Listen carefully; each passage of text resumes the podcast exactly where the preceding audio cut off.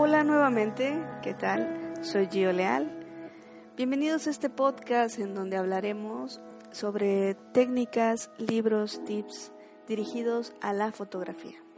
Para aquellos que están interesados en aprender un poquito más de lo mucho que hay.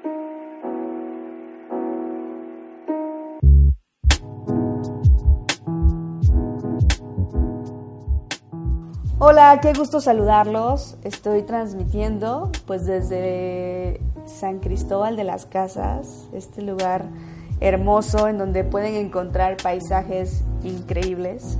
Si no han venido, les recomiendo les recomiendo que vengan porque la verdad es que es un lugar precioso. Digo, hace un poquito de frío, pero no importa, vale la pena, vale la pena venir a, despejarse y poder ver estas, estos lindos paisajes que encontramos desde la mañana, en la tarde y hasta la noche. El día de hoy yo vengo a hablarles sobre el bokeh. ¿Qué es el bokeh? Bueno, el bokeh, eh, digamos que en, términos conceptuales un poquito más ya dirigidos hacia, hacia la teoría, el bokeh pues viene de la palabra japonesa, ¿no? Y significa desenfoque o niebla.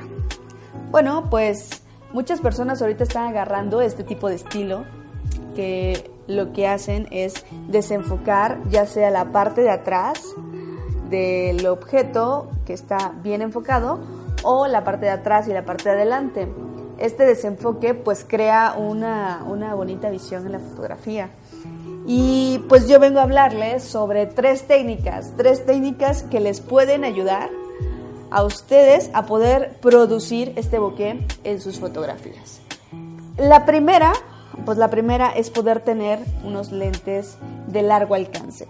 Estos lentes, los teleobjetivos que tienen distancias focales mayores, te producen el efecto del desenfoque, básicamente en automático, ¿no? Tú haces todo lo que es el zoom de la cámara y cuando enfocas al objeto la parte de atrás queda completamente desenfocado. Esa es la primera forma de realizar, de realizar un bokeh. Hay diferentes tipos de lentes teleobjetivos a partir desde 135 milímetros, 200 milímetros, 300 milímetros, en fin. Bueno, dependiendo qué tipo de lente tengan en teleobjetivo, les puede ayudar.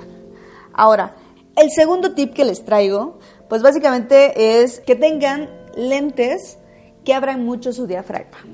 Pues a partir de 2.8 eh, en diafragma, 1.8, 1.4, 1.2. Estos diafragmas produce en automático también el bokeh, pues son lentes muy luminosos y al momento de, de, pues de abrir el diafragma se crea el desenfoque en la fotografía.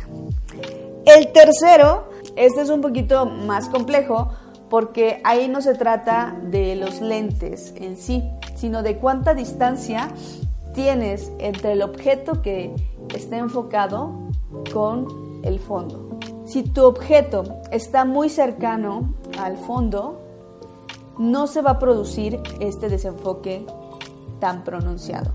Digamos que tú tienes que alejar este objeto del fondo, pues no sé, unos 4 o 5 metros, para que se pueda notar el desenfoque más claramente del fondo. Entre más esté alejado, más se va a pronunciar el desenfoque o el bokeh. Estos son los tres tips. Haciendo como un resumen, uno depende de la distancia focal, que son los teleobjetivos. El otro depende de la apertura del diafragma. Eh, entre más abramos el diafragma, más se crea este desenfoque y la otra es la distancia que hay entre el objeto enfocado y el fondo, ¿no? Bueno, pues eh, espero, espero que, les haya, que les haya sido de aportación este, estos pequeños tres consejos que tengo para ustedes. Y disculpen no haber grabado con anticipación otros podcasts, porque la verdad es que sí he tenido un poquito de, chamba y se me ha complicado.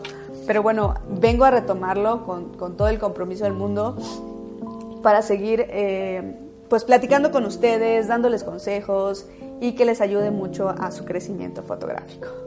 Y bueno, sin más me queda pues agradecerles a todos por el tiempo de escucha. Si gustas encontrarme en las redes sociales, como Facebook, Instagram, YouTube. Ahora en iTunes, pues me puedes encontrar, por ejemplo, en Facebook como Gio Leal, cursos de fotografía. En Instagram eh, como Gio Leal, fotografía. En YouTube también. Y en iTunes de la misma forma. Recuerda que este es un espacio para ti, donde también puedes participar. Mándame tus comentarios por medio de la fanpage vía inbox sobre temas que te interesen escuchar. Si gustas participar en el podcast, eres súper bienvenido y compartir tus experiencias. Bueno, entre más podamos alimentar este podcast para los demás, para mí mejor.